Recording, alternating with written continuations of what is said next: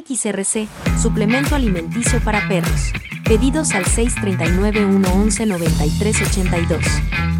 PXRC, patrocinador de A Otro Perro con ese hueso. Comenzamos.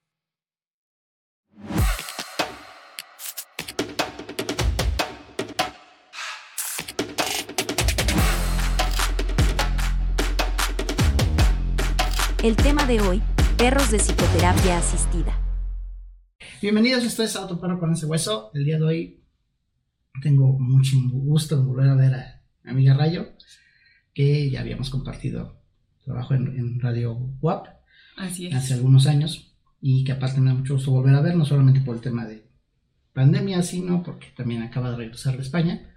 Y es María del Rayo Torralba, es psicóloga con maestría en eh, psicoterapia, y ella en particular tiene un tema muy importante que es trabajo eh, de asistencia terapéutica con perros. Entonces, ella es Rayo Torralba. Rayo, ¿cómo estás? Hola Omar, muchísimas gracias por invitarme. De igual manera, un gusto muy muy grande volver a compartir pues los micrófonos nuevamente. Eh, tenemos muchísimos años y muchísimo tiempo ya de conocernos, de eh, amar este mundo tan maravilloso de los perros y vaya, de muchas, muchas experiencias y aventuras compartidas, oh, caninas. salud de nuevo. Salud nuevamente. Con agua, Con agüita. Lo importante, lo importante es que es salud. Salud. Ok, Rayo. Bueno, ahorita vamos a platicar porque aparte ella viene de llegando de España. Así es. Fuiste a tomar un, curso referente a, este tema de los perros. Así es. Pero bueno, ahorita llegamos a ese punto. Primero, saber, eh, en estos programas estamos hablando sobre perros de trabajo.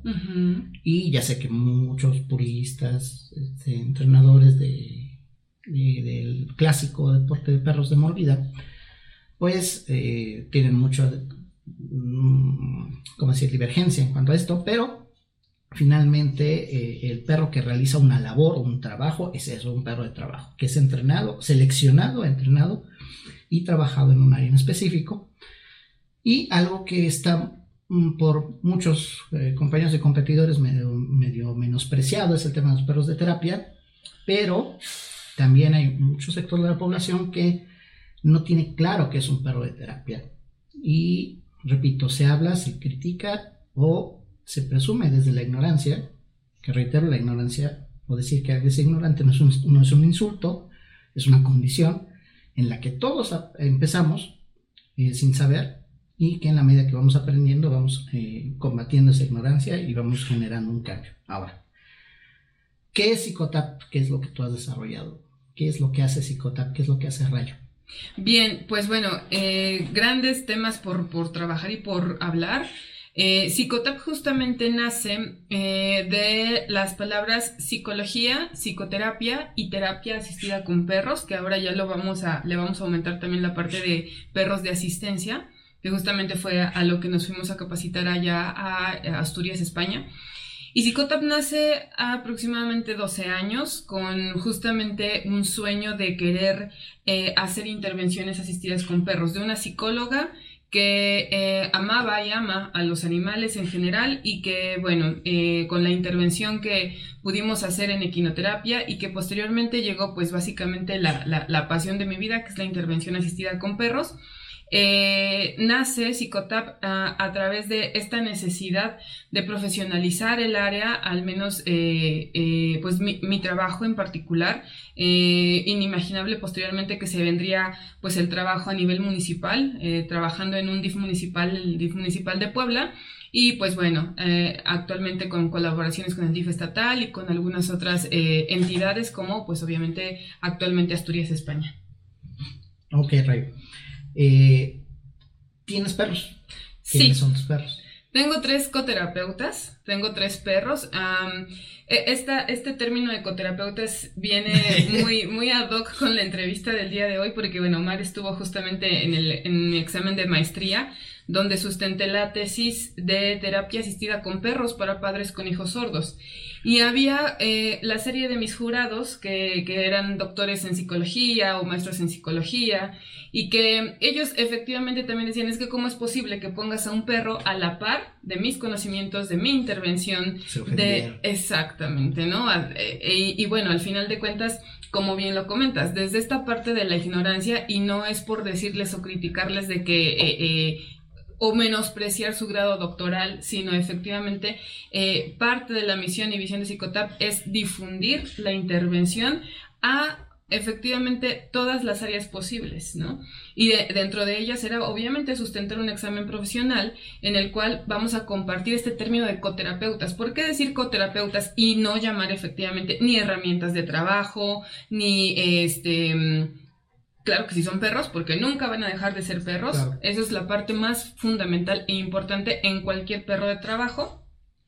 Son tres, se llaman eh, Azabache, que es la pionera. Ella tiene 12, 11 años, todavía no cumple los 12, este año ya, los cumple. Y ella está un poquito a punto de la jubilación. Eh, eh, posteriormente está Nala, por edad, ella tiene 6 años, es una perra criolla, al igual que Azabache, es una perra mestiza. Y bueno, ella es excelente para trabajar con niños en general. E Inti es un perro Golden Retriever de 5 años y bueno, Inti es maravilloso para trabajar con, adultos. Ok, y volviendo a ese tema, ¿por qué los perros se les puede considerar o se les debe considerar eh, con cierta dignidad y cierto rango? Eh, porque precisamente son compañeros que ayudan en una, tienen una función muy específica. Y tal cual pasa con las corporaciones en policía o en ejército, que los perros no son como tú dices, son, no son una herramienta, ni es un arma, ni es un accesorio de la unidad canina, son, eh, son miembros de la corporación y tienen incluso un rango en, el ejército, los perros llegan a tener un rango este, intermedio para que el resto de la tropa no, los maltrate y los trate con respeto. Este, lo digo así, en, en algunos casos un soldado se tiene que cuadrar ante un perro de la unidad canina. Claro. ¿No? Este, porque para eso, para eso están ahí, son miembros de, son compañeros de. Entonces la gente que se ofende creo que tiene que bajar un poco, tú no lo puedes decir por, por que tú estás involucrada en el, con estas personas, pero yo sí, bájenle tantito, no sean mamones, bájenle tantita humildad, lo que hacen, no, no, les va a hacer daño, una dosis de humildad no les va a hacer daño. A nadie nos hace daño. A nadie. Entonces, eh, este, este trabajo es, es, bien importante y diferenciar. O sea, Tú no tienes un perro de terapia, que es los que están, por ejemplo, en el centro Teletón, ¿no? Que hay diferentes perros de terapia, vamos a, ir este, dilucidando en, el resto de los programas.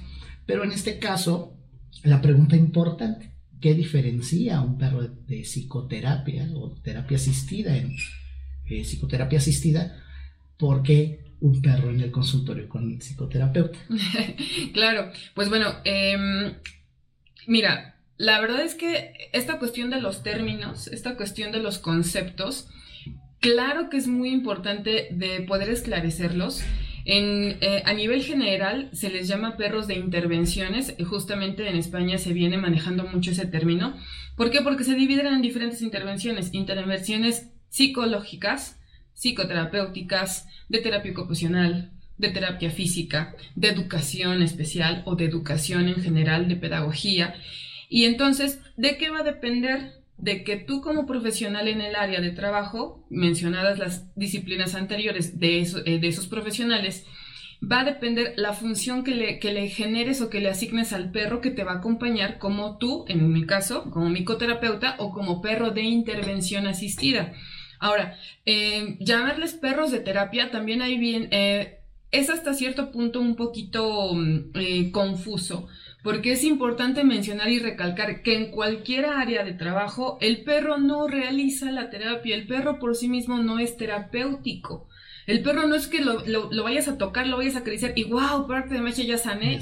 No, ¿no? No es como este rey Midas que lo toca, tocaba oro y ya, digo, te tocaba y ya te volvía oro. No, así no funciona.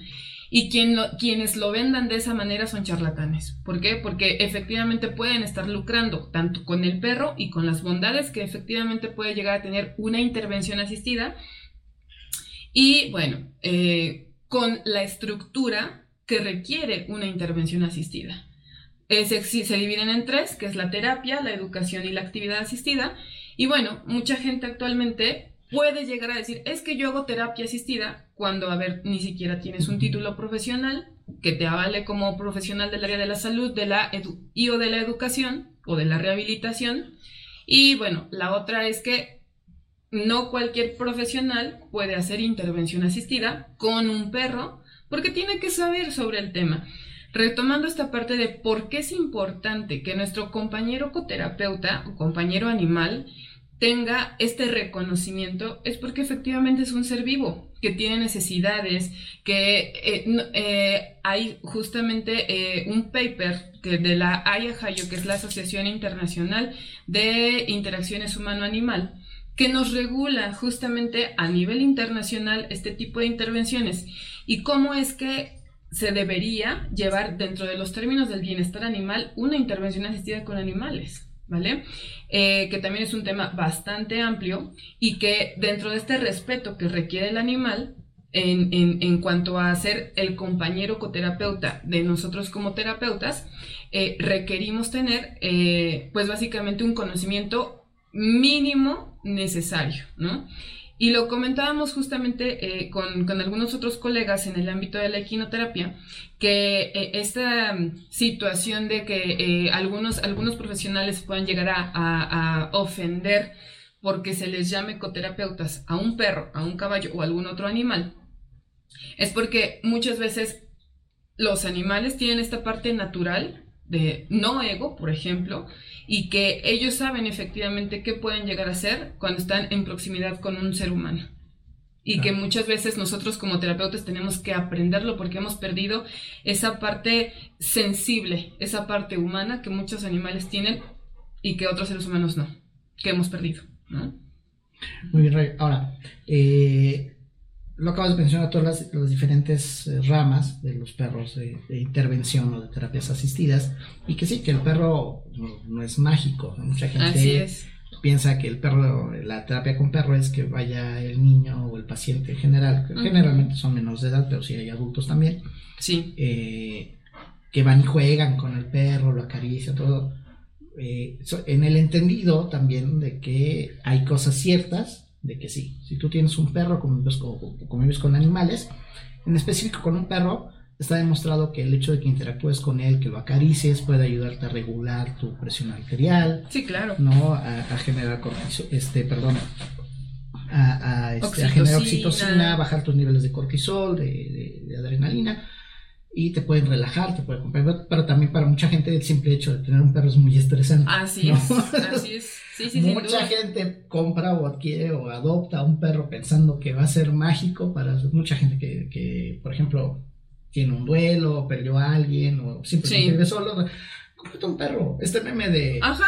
Este meme, si, si a los 30 años sigues soltero, se te va a asignar un gato, ¿no? Ajá, sí, claro, claro. Este. Sin tener conocimiento de la responsabilidad que implica. No, porque es un compromiso y tienes que hacerte cargo de esa vida, es un ser vivo. Así es. Entonces, de repente también es muy complejo. Entonces, eh, si para, lo, lo platicamos hace rato, si, si para una familia que por alguna razón se llega de un perro, de repente es un caos porque ya este, tienen que estar atendiendo al perro, limpiando cacas, este, comprando la comida del perro, cuidando Dándoles de comer, a veces se les olvida darles de comer, imagínate. Entonces, este, digo, si se les olvidó el niño en el oxo, ¿qué, esperamos del perro, perro, ¿sí?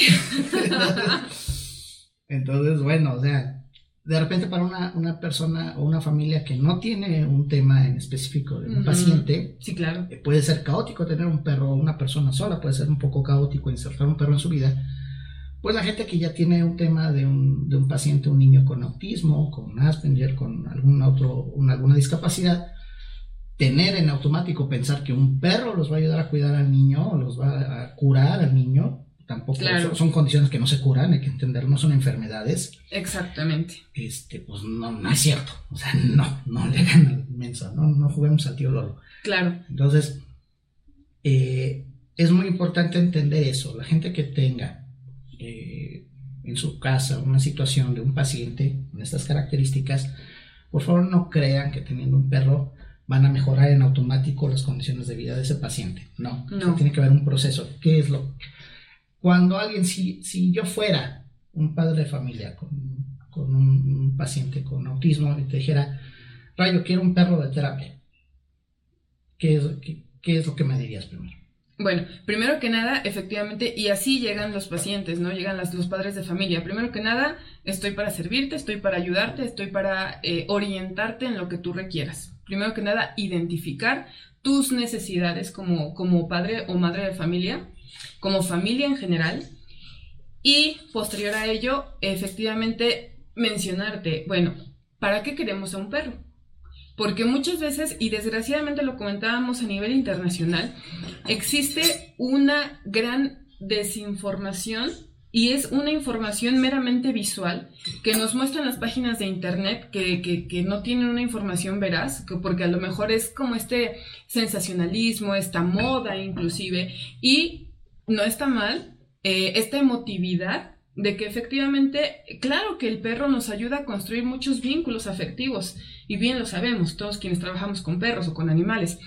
Sin embargo, el perro no va a llegar a cubrir las necesidades que uno como ser humano, como padre de familia, como tutor, como cuidador, como docente o como maestro o como psicólogo o terapeuta, tienen que cubrir ante las necesidades muy, muy específicas de una persona con autismo y mucho más de niños. Cuando estamos empezando cuando llega un diagnóstico de autismo, que es un diagnóstico muy complicado de aceptación para los padres de familia, y en general, ¿no? para la sociedad, porque lo comentábamos anteriormente, hay una falta de información, una falta de sensibilidad, hay una falta de empatía, sobre todo ante el reconocimiento pues de la diversidad, porque somos diversos, todos somos neurodiversos, de, en diferentes medidas, hay, habemos personas que son más eh, eh, normodiversas eh, a, nivel neuronal, me refiero, y las personas con autismo o que tienen algún otro trastorno como el TDAH o dificultades del aprendizaje o conductuales,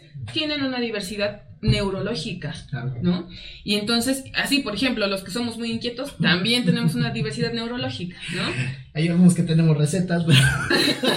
Otros no estamos medicados, pero bueno para eso estamos nosotros, ¿no? Para apoyarles y servirles. Y entonces, el, eh, explicarles que efectivamente, y con la, la conceptualización, un perro de terapia, como su nombre lo indica, es un perro específicamente pues eh, entrenado, pero más que entrenado y seleccionado, que cuenta con habilidades específicas que, fue, que fueron desarrolladas eh, porque ya las tenía el perro, pero que se las desarrolla, en este caso yo como especialista en intervención asistida, o de igual manera un profesional en intervención asistida o específicamente en el ámbito de los perros de asistencia o terapia, y que en conjunto con un terapeuta pueden trabajar a desarrollar ciertas eh, habilidades y ciertos objetivos de terapia en un paciente, en este caso autismo, o TDAH, o discapacidad intelectual, o depresión, o ansiedad, etcétera.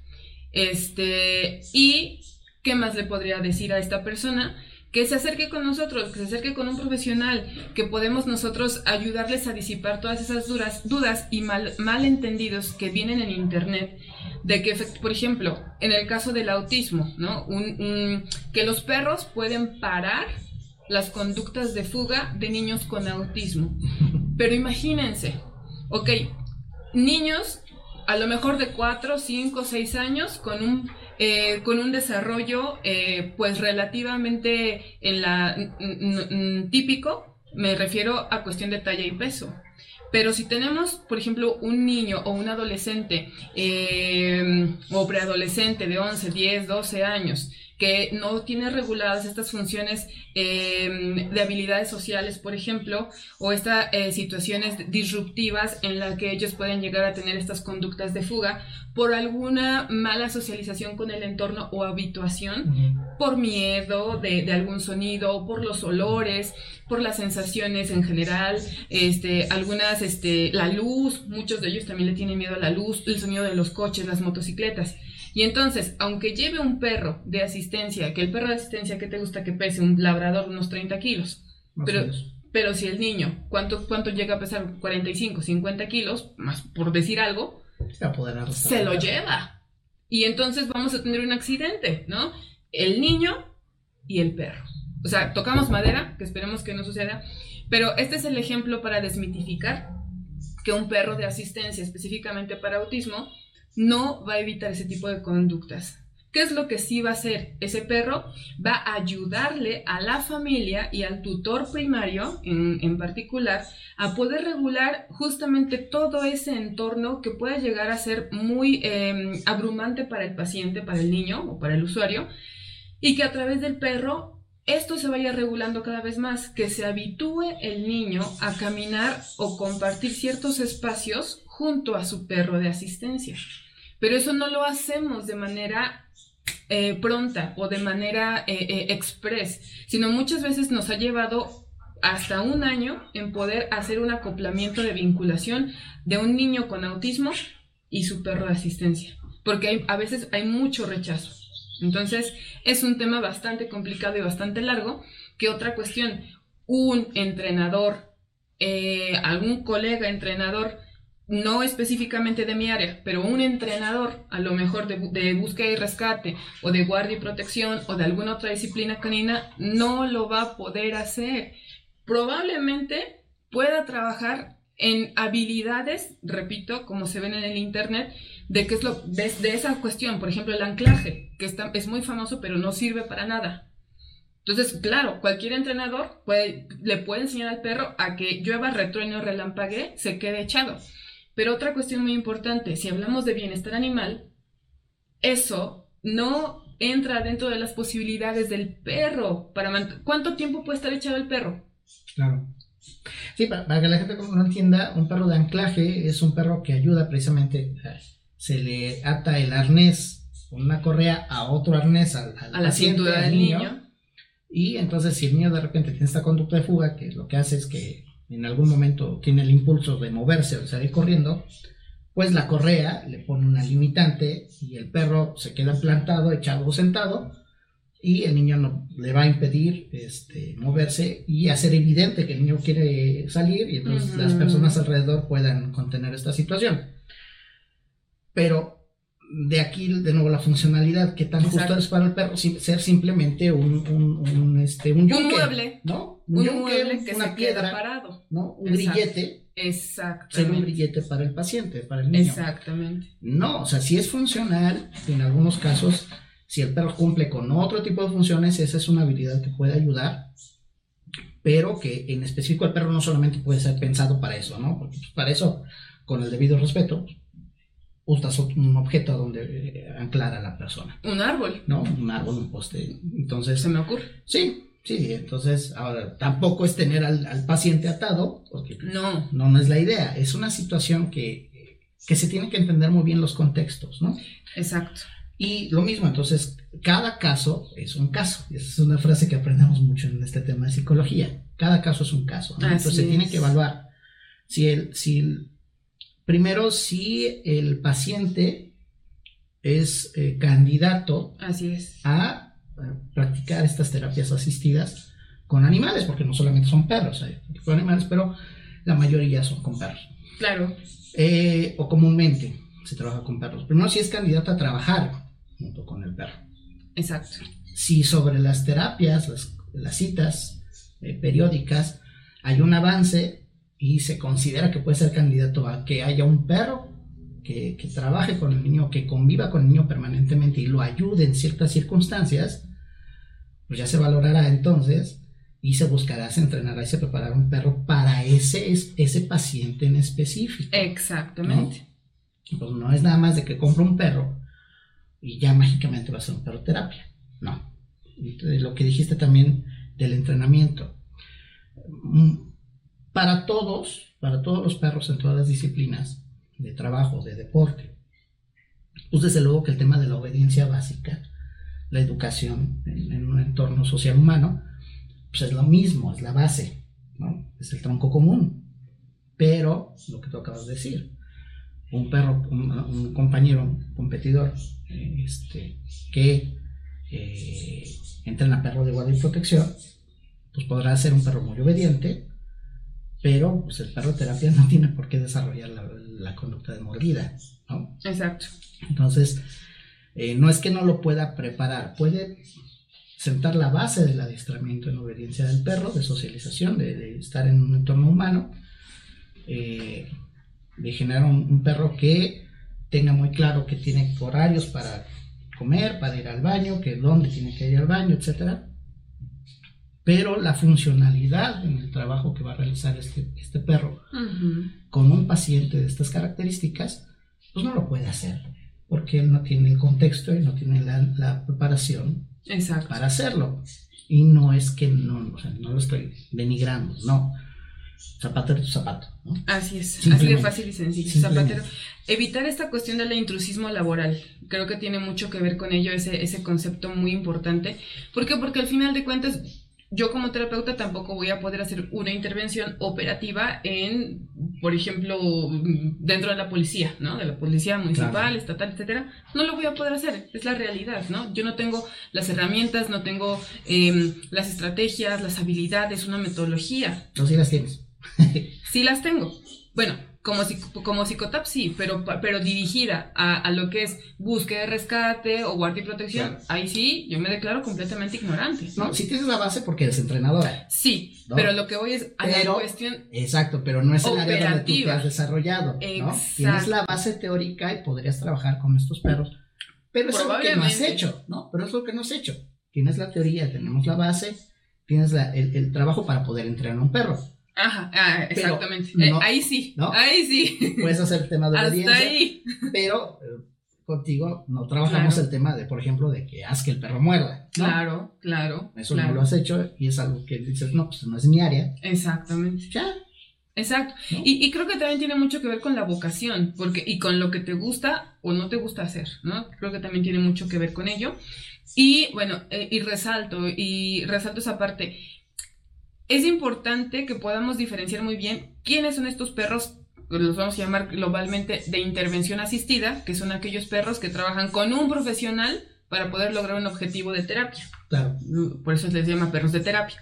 Y los otros con los que trabajamos son los perros de asistencia, que son perros todavía más especializados. ¿no?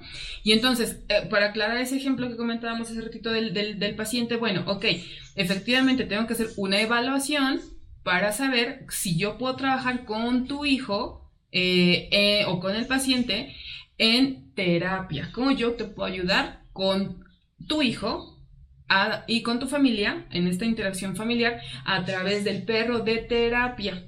Y si es que se da esa primera evaluación, pasamos a una segunda evaluación en la cual si tú estás interesado en tener un perro de asistencia para tu hijo, pero obviamente con ciertos eh, eh, puntos importantes, al menos desde, desde la, metodología Psicotap, como trabajamos tenemos ciertos requerimientos y requisitos para poder otorgarles y poder entrenarles y posteriormente vincularles pues un perro de asistencia, ¿no? Entonces, y creo justamente que eh, comentar esa parte a todos los compañeros que son especialistas en conducta canina, llamarles a, ese, hacerles ese llamado a que efectivamente podamos em, diferenciar, ¿no? Y podamos decir, bueno, y, aceptar hasta dónde están mis capacidades, hasta dónde llegan mis limitaciones también, y que podamos seguir aprendiendo también, ¿no? Que, entre nosotros también podamos tener ese trabajo colaborativo. Justamente ya le comentaba a, a, una paciente, bueno, tú trabajaste con tu, con tu perrita, con un entrenador y trabajaron todo lo que es obediencia básica, ¿no? Educación canina, a lo mejor si tú lo quieres ver pero ella me buscaba para poder ayudarle ahorita que tiene una situación de vida en la que su perrita tiene este 16 meses con ella, se embarazó, la niña tiene 11 meses y ahora tiene un caos porque no sabe qué hacer ni con la perra ni con la niña. Y entonces el programa que yo tengo, el, programa de mi metodología Psicotap, lo que hacemos es ayudarte justamente a ir em, de una u otra manera eh, poniendo todo en su lugar. ¿A qué quiero decir poniendo todo en su lugar? A darle prioridad al perro, sí, pero también a la niña y a ella en las, en las eh, magnitudes idóneas, en las circunstancias idóneas. Yo te enseño como psicóloga a cómo poder educar a tu niña, ¿no? A cómo poder acoplar esos tiempos, esas rutinas, esa conducta con tu niña y con tu perro en este caso. Entonces, esto se, lo, se los pongo como ejemplo porque efectivamente, y no me vas a dejar mentir, Omar, en muchas veces eh, eh, hemos hecho trabajo colaborativo porque tú habías trabajado con la familia, con el perro, perdón, y llegaba un punto en el que, pum, ya no sé para dónde porque necesitamos que la familia pueda entender otras cuestiones, ¿no? Y entonces tiene mucho que ver con esta cuestión relacional a nivel familiar. Y desde, desde la, la, antrozoología, que también es una teoría en la que yo trabajo, cómo nuestros perros, nuestros compañeros animales tienen una, ah, una, un peso muy grande en, las, en los sistemas familiares. Es increíblemente eh, eh, pues grande y muy importante el peso que tienen los perros y cómo podemos observar dentro del mundo canino, quienes trabajamos con perros, desde cuestiones de violencia o de maltrato o bienestar y cuidado, cómo también los perros dentro de una familia se ven reflejados. Claro. Ahora, hay algo importante. Hemos estado hablando de eh, pacientes con espectro autista, Asperger, discapacidades, pero no solamente se trabaja con estas personas. Claro. Eh, todos aquellos, siempre lo hemos dicho, yo le he dicho que la terapia es eh, importante para cualquier persona. Así es. La, Así. Hasta para el perro. Sí, sí, sí. Entonces, eh, si las personas, por ejemplo, eh, tienen este tema de depresión, ansiedad, tienen algún tema de que, con sus niños, problemas de aprendizaje, ¿a quién puedes ayudar en, realidad, en general, con, lo que haces? O sea, que la gente, que, que, ¿a quiénes puedes ayudar como pacientes para quien quiera buscarte? Ok, bueno, hay, existen creo que tres tipos de, personas básicamente que pueden llegar a buscar nuestros servicios. Eh, aquellos padres de familia que tienen un niño, niña, adolescente, eh, con alguna problemática conductual o del aprendizaje o alguna discapacidad o algún trastorno específico como el TDAH, el autismo y o discapacidad intelectual. Entonces con ellos trabajamos esta parte de la terapia, es decir, si mi adolescente o mi hijo tiene problemas de conducta o algún problema probablemente del aprendizaje, este, eh, o no sé cómo regular o cómo mejorar esta cuestión de las habilidades sociales en autismo o un trastorno de déficit de atención e hiperactividad, que es el TDAH, cómo poder ayudarle a mi hijo a mejorar su concentración o a mejorar este, eh, su organización. Son, a eso, esos digamos que son los primeros eh, padres de familia con los, los que se pueden acercar con nosotros para apoyarles a través de la interacción con el perro de terapia. Ese es el primer sector. El segundo sector son, pueden ser aquellos mismos padres que están interesados en que, bueno, ya, ya aprendimos cómo, cómo, cómo trabaja eh, em, un perro, cómo es un perro de terapia, y que muy probablemente estemos interesados en que nuestro hijo tenga un perro de asistencia, o a lo mejor yo como persona pueda tener un perro de asistencia, una persona adulta. Em, ¿Quiénes son candidatos a tener perros de asistencia? Una persona con autismo, una persona ciega, que obviamente también es un tema súper importante, eh, una persona que tiene eh, movilidad reducida o alguna discapacidad física, este, también personas que tienen algún tipo de, sobre todo diabetes tipo 2 o alguna eh, desconexión sensorial como epilepsia. Ojo, en estos dos tipos de perros, lamento decepcionarles, no es que el perro te vaya a avisar que él tienes una baja de, glucosa, no es que el perro te vaya a avisar que ya sobreviene eh, en todas las ocasiones como una maquinita medidora, porque no, ahorita no me acuerdo cómo se llama la máquina medidora, que, que te avisa que efectivamente te bajó tu insulina. ¿no? glucómetro. exacto, el glucómetro, gracias. Entonces, el perro no, no cumple esa función. ¿De acuerdo?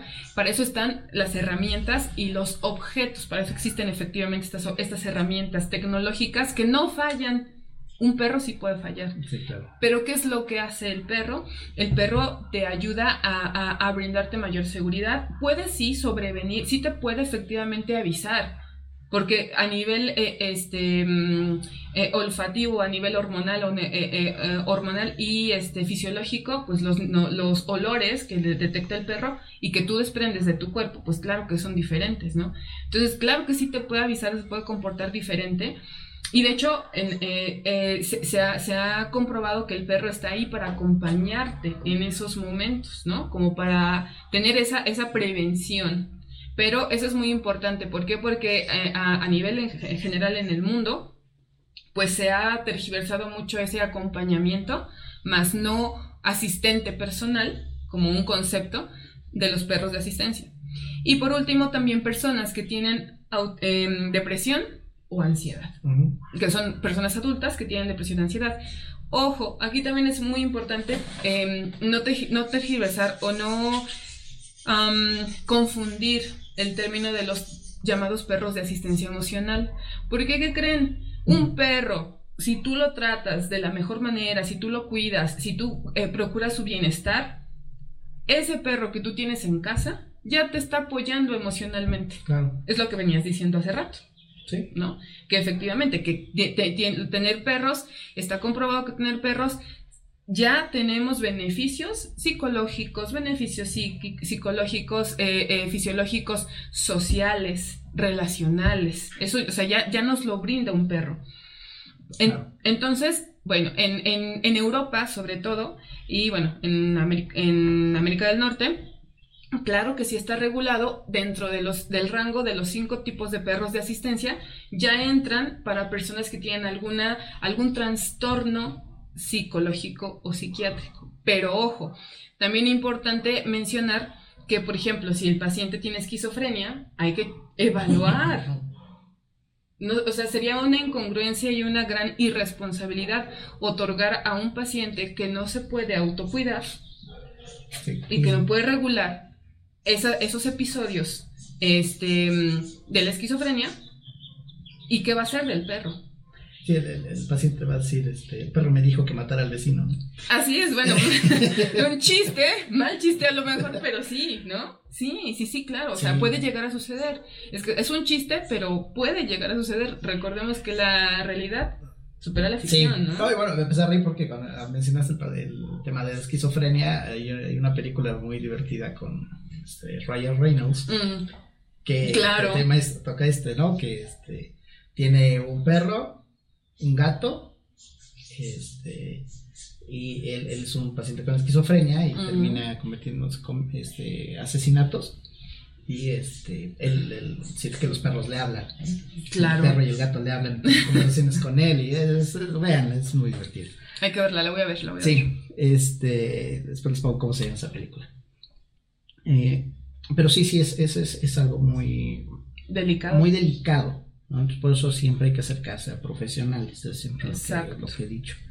En alguna ocasión a mí eh, me invitaron a, a Coahuila a dar una, una, especie de seminario rápido eh, con perros. El siguiente año me volvieron a invitar y en, una ocasión posterior eh, me invitaron porque querían hablar sobre perros de terapia. Mm. y me cuentan ¿no? qué es lo que tienen en mente. por qué pasó esto. Porque las psicólogas que trabajaban con estos niños, en algún momento se les ocurrió, eh, con las personas que me habían invitado originalmente, que ya habían formado una especie de club de, este, de entrenamiento, eh, se les ocurrió hacer una convivencia con los niños. Y pues los llevaban ahí donde está, hay un parque que tienen muy bien hecho ahí en, en Ciudad Acuña, que está muy padre ahí, su parquecito para perros con eh, este, obstáculos de allí y demás áreas para que puedan jugar e interactuar. Entonces llevaron a los niños a convivir con los perros. Y bueno, estaban felices porque veían a los perros correr, hacer ejercicio, algunos los, los, corrían con ellos con la correa, desde luego con sus padres y con los manejadores de los perros. Sí, sí, claro. Y de ahí les vino la idea. Eh, algunas personas ya tenían perros en, sus casas, otros querían comprar perros. Para que fuera su terapia de los niños. Entonces, cuando me contaron esto, dije, ok, no. Así no es. Claro. Eh, entonces fuimos y, y llevé a Raptor, que como ya saben es un perro de, protección, y llegamos y les dije, ustedes pidieron que viniera para hablar o enseñarles a trabajar con perros de terapia, pues lamento decirles que no es así y que yo no puedo ayudarlos, pero lo que están haciendo tampoco es una terapia. Finalmente les expliqué estas cosas Y creo que les quedó muy claro, incluso después de, las pláticas, este, las personas me acercaron y ya pudimos hacer algunas aclaraciones y recomendaciones. Y e hicimos unas eh, prácticas con Raptor en que los niños pudieron jugar con él, tocar lo que fue más que, más que hacer, porque eso se los expliqué, no es una terapia, no es una terapia, es los que ya tienen perro, tienen que cuidar cómo el niño interactúa con el perro. Y cómo podemos hacer una sesión de juego o de interacción, de caricias, en que los niños se pudieran acercar al perro, algunos niños pequeños eh, con raptor echado se montaban sobre él y lo apapachaban. bueno, y les enseñé a los papás este, coloca al perro en cierta posición, ten tu codo aquí para evitar que el perro pueda voltear. En algún momento, ese niño le da un jalón o un zape para evitar algún accidente, no precisamente porque el perro los vaya a morder, pero si el perro como reflejo voltea y le da un cabezazo al niño, y eso va a ser un caos. Entonces, lo que hice fue explicarles que lo que estaban haciendo no era terapia, que yo podía enseñarles a cómo interactuar, a convivir con el perro evitando accidentes. Mm. Y que pudieran tener una convivencia sana y que generan un vínculo más natural los niños con los perros, pero que en ningún momento esa es una terapia. Claro. A, las personas psicólogas también les cayó muy bien el 20 y quedaron en, trabajarlo de, manera distinta. Pero eso es muy importante, que entiendan cuál es la importancia, que, que no cualquier perro eh, puede cumplir esta función. Y aquí viene algo también importante. Claro. Eh, nos mencionaste las razas de los perros que tú tienes que son tus perros y al mismo tiempo son tus compañeros de trabajo. Así es. ¿Qué importancia tiene la selección del perro? Mucha gente también habla de, tiene los proyectos, estas grandes ideas genios de la NASA, de querer convertir perros, perros de refugios en perros de terapia o perros guías, o sea, son este, orgasmos psicológicos, por no decir chaquetos mentales. Pero ¿Qué importancia tiene? Tú tienes, dos de tus perros son criollos, pero bueno, ¿qué sí que no buscas en un perro para este tipo de cosas? Claro. ¿Por qué funcionan o no funcionan? Exacto. Bueno, eh, creo que es muy importante mencionar, a lo mejor desde el ámbito humano, eh, efectivamente nosotros tenemos vocación, ¿no? Lo que veníamos diciendo, obviamente hay quienes dedicamos, trabajamos con perros de intervención, hay, hay, quienes trabajan con perros de guardia, de búsqueda y rescate, etcétera. ¿No? Hay médicos, hay veterinarios, hay biólogos, hay secretarias, hay abogados, etc. En el caso de los perros, pues como bien sabemos, tenemos eh, esta, situación de la función zootécnica que es necesaria e importante para seleccionar cualquier tipo de perro. Eso bien lo sabemos todos, ¿no? Ahora, eh, ¿qué sucede con las razas mestizas o las razas únicas o las razas criollas? Pues no tenemos una certeza de la función zootécnica, ¿no? Sin embargo, efectivamente, perros como él, perros como Inti, que son labrador o golden retriever, pues tienen esa predisposición a, querer, como lo pueden llegar a ver acá si es que se ve en la cámara, pues Inti desde hace como 10 minutos está aquí con Omar, está que lo acaricie, que lo acaricie, que lo acaricie, está ahí acompañando. Entonces tienen esa predisposición pues a poder eh, eh, pedir ese, ese contacto humano más cercano o con mayor predisposición o con mayor este insistencia, ¿no? También lo que veíamos hace rato, que justamente este mismo perro, hace ratito lo que hacía con la mano, solitito, eso es algo que él, él solitito, eh, desde su predisposición genética, yo eso sí no se lo enseñé, pero ya saben, haga con la, eh, pedir el afecto. Hay gente que desde... Em, pues a lo mejor eh, enfoques muy muy estrictos dicen es que el perro de terapia no puede no puede pedir o no puede exigir sí claro no puede exigir pero pedir forma parte efectivamente de las habilidades y competencias que el perro se le, van a desarrollar, pero son parte de estas cuestiones genéticas y comportamentales que el perro ya trae como eh, raza. tomamos en cuenta, pues en este caso, el Golden Retriever o el Labrador. Y a lo mejor algunas otras, porque para intervención asistida o perros de terapia, se dice que eh, no necesariamente se requiere una raza en, específico. Obviamente, las razas eh, que tienden a tener, pues dentro de su genética, mayor grado de eh, predisposición a la posesión o a la agresión, ¿no? Claro que esas razas, pues no las vamos a, a tomar tanto en cuenta, no las vamos a tomar en cuenta. Sin embargo, las razas criollas, como por ejemplo eh, en el caso de Nala, que es una perrita que pareciera que es una eh, mezcla como entre Doberman con este con Rottweiler y pero temperamentalmente eh, no tiene que ver con esas razas, ¿no? Este, aquí, por ejemplo, sí puede haber una contradicción porque a lo mejor sí, su aspecto puede, puede parecer dirigida efectivamente a esas razas, pero probablemente lo, lo, que, más bien lo que se ha trabajado con Nala y por lo cual se decidió que ella fuera una perrita de, terapia es por la socialización y la gran capacidad y facilidad que tiene de estar con niños. Pero, con niños o con personas adultas, pero sobre todo con niños. Mm. Y entonces, toda, toda esa parte que, que probablemente, y, y, que es muy, como bien lo comentó Mar, sí, son perros que estuvieron a lo mejor en un momento de su vida en situación de calle, pero no tanto o no tanto tiempo como para eh, eliminar o como para mm, eh, disminuir esas capacidades que el perro puede llegar a tener.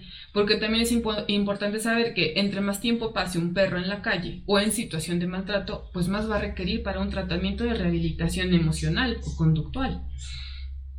Entonces, eh, bueno, ese es en el caso de mis perros de terapia o intervención, que son eh, perros criollos. Y en el caso de Sabache, que es una perrita muy, muy, muy eh, tranquila, muy dócil, em, eh, bueno, hablando como en términos coloquiales, ¿verdad? Pero es una perrita muy estable en general. Ella puede estar tranquila con perros, bueno, sin, sin problemas de socialización con perros y con personas.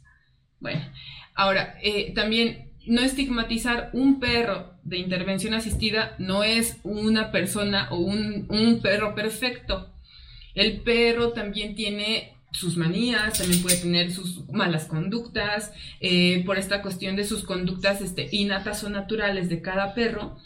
Puede haber perro, puede haber, este, el perro de terapia inclusive puede ladrarle a otros perros. O sea, pueden ser, pueden tener enemistad con otros perros. Y eso no quiere decir que deje de ser buen perro en su trabajo.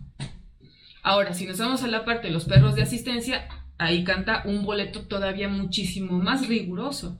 Porque en, ese sentido hay personas, por ejemplo, hay una asociación en Ecuador que trabaja con perros que sí estuvieron en, situación de calle y que los están rehabilitando. A ciencia cierta, yo no sé qué tanto esté eh, siendo funcional ese, esa intervención o esa estrategia.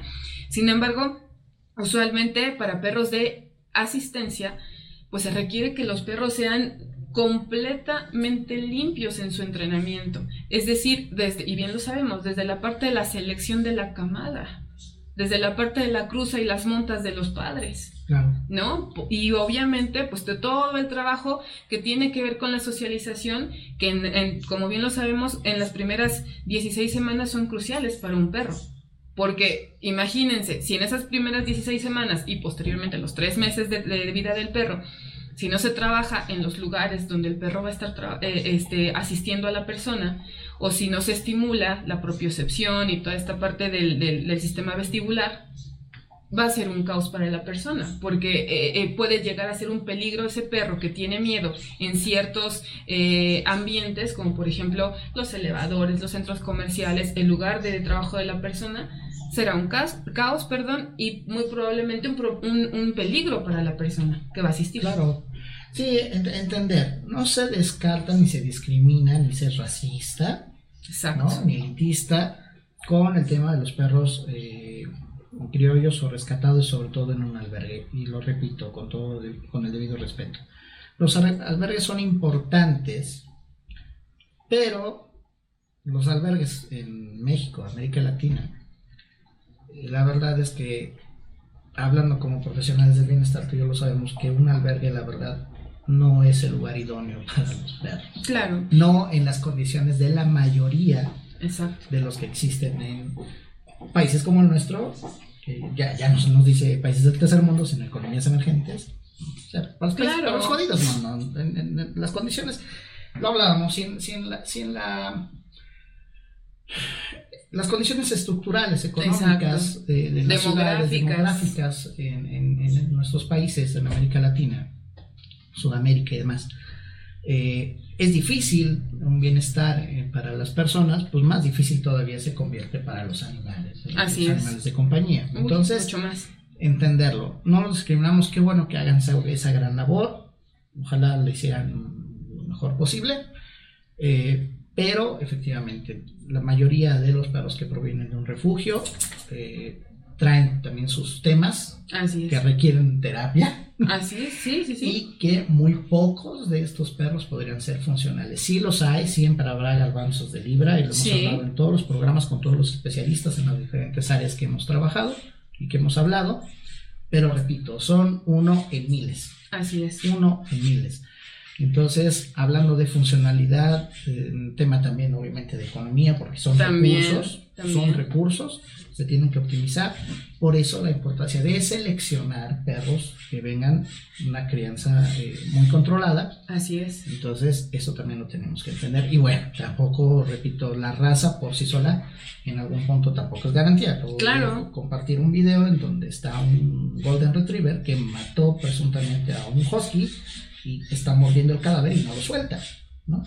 Claro, eso por la crianza indiscriminada. Sí, no tenemos más contexto, yo no tengo más información en ese video, lo puse por poner el ejemplo de que cualquier perro puede generar niveles de agresión Así es, sí, sin duda. ¿No? Como cualquier persona el llevada, llevada a una situación extrema de estrés, puede detonar y puede matar en defensa propia o simplemente por una explosión de de, estrés? De, estrés y no necesariamente en, su, en defensa, ¿no? Exacto. Entonces, entender ese tipo de cosas hay que aclararlas muy bien. Y bueno, eh, pasando a otro tema eh, dentro de tu trabajo tu experiencia, vienes regresando de la madre patria. De la madre patria de España, así es. ¿A qué fuiste? ¿Qué, qué, qué, qué viviste? Este, eh, ¿A qué, ¿A qué fuiste a España y cómo, cómo regresas de ella? Pues bueno, eh, fui justamente a terminar mi capacitación en instrucción o instructor, para ser instructora de perros de asistencia nivel 3. Allá ya se maneja el nivel 3, que es requerido, necesario y eh, para poder efectivamente entrenar perros de asistencia cualquier otro entrenador que no tenga esa certificación en la Unión Europea no puede entrenar perros de asistencia. Entonces, bueno, nosotros, yo me fui para allá, eh, para justamente para mejorar la capacitación, eh, poder ahora brindar efectivamente el servicio de la, eh, el, entrenamiento y vinculación de los perros de asistencia, como ya lo mencioné anteriormente, de los, de los perros, de los diferentes tipos de perros de asistencia que existen. Y bueno, descubrir, descubrir que efectivamente se requiere, como ya lo, hemos venido comentando a lo largo de este programa, toda una capacitación, toda una formación, toda una metodología de trabajo, eh, eh, dejar de de, de, una u otra manera incurrir en el, en el intrusismo laboral, que es fundamental. Y bueno, es algo que sucede no nada más en los países de economías emergentes, sino que efectivamente se, se, toma como, como, un ejemplo a nivel legislativo, a nivel hasta cierto punto también metodológico, el cómo efectivamente son requeridas las leyes y son necesarias las leyes para que dentro de nuestros países de eh, economías emergentes, ahí sí copiar ese tipo de legislaciones, ese tipo de estatutos, em, copiar, eh, bueno, no copiar, más bien imitar, homologar las, eh, la, metodología en la cual eh, se está interviniendo con los perros, sí. Sin embargo, también mencionar que haciendo un, gran análisis y un gran rescate de que retomo, y, se lo digo a absolutamente todos nuestros colegas y paisanos, y personas que habitamos en América Latina, en México y en América Latina y en otros países que no son Europa y que no son este, el primer mundo, estamos haciendo cosas de verdad que nos estamos rifando, ¿no? Y que como decimos aquí en México, lo hacemos a la mexicana, hacemos cosas chingonas, es la verdad. ¿Por qué? Porque de, verdad no, no, pedimos, no pedimos el, la aprobación inclusive de otros países para poder realizarlo.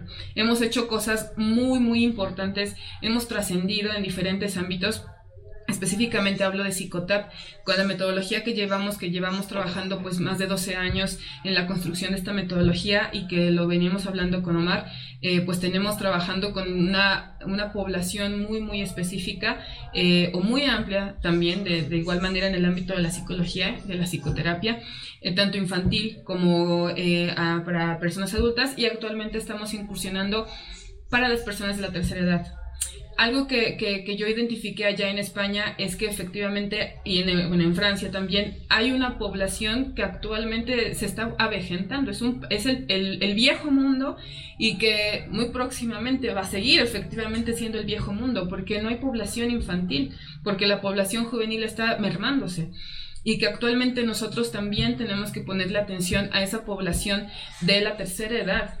Y entonces actualmente eh, regresamos de, de, de España del viejo mundo teniendo todas estas, eh, eh, una visión muchísimo más amplia, una visión muchísimo más grande, tanto de las necesidades que se requiere abordar para nuestras poblaciones aquí en México, como eh, también el bienestar que requieren tener los perros, porque una cosa es tener una metodología de trabajo ya estructurada, delimitada y que sí se ha aprobado, y otra cosa es que el bienestar de los perros, tanto de intervención como de asistencia, se vea, se vea efectivo, que no se vea vulnerado y que sea respetado.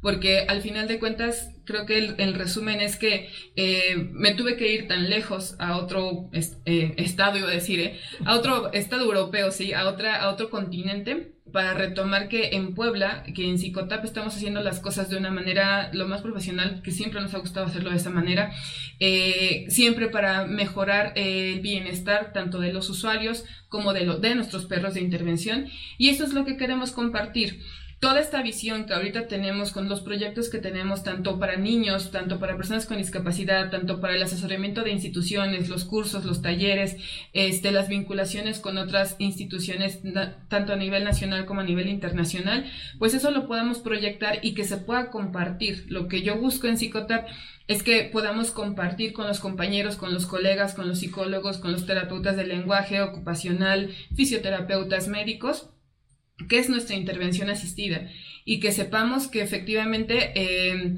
tanto los psicólogos o personas que no conocen del tema y que creen que es un chantaje, pues bueno, eh, algunas otras personas probablemente puedan empezar a tener esta, esta divergencia, ¿no? Pero Psicotap lo que hace es ciencia, hacemos ciencia y a través de la ciencia pues es que logramos mejorar y avanzar y pues efectivamente como lo comentaba, hacer las cosas a la mexicana.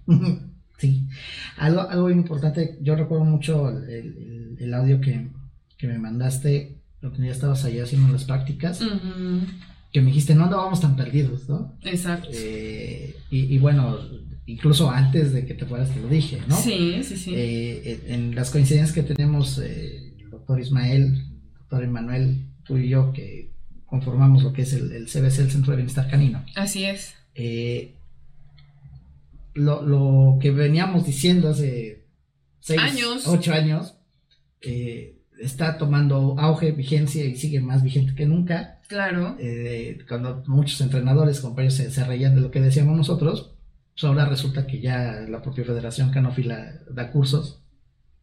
Eh, sí, así es, así es, así es. Así entre comillas. Entre comillas. De lo que ya veníamos manejando hace tiempo, ¿no? Claro. No es tampoco decir, no, nosotros somos, no, no, no, no. Pero a ver, a entendamos entender la ciencia de manera integral, que no nada más tiene que ver con que si el perro muerde, si tiene instintos o no tiene instintos. Exacto. No, es entender de manera integral cómo se integra la, eh, el, eh, el vínculo humano-perro, cómo ha sido la evolución de la especie, que yo insisto, la humanidad no hubiera llegado donde somos o no nos hubiera tomado el mismo tiempo, el mismo camino, sí, eh, sin la domesticación del perro y del caballo. Claro, sin duda.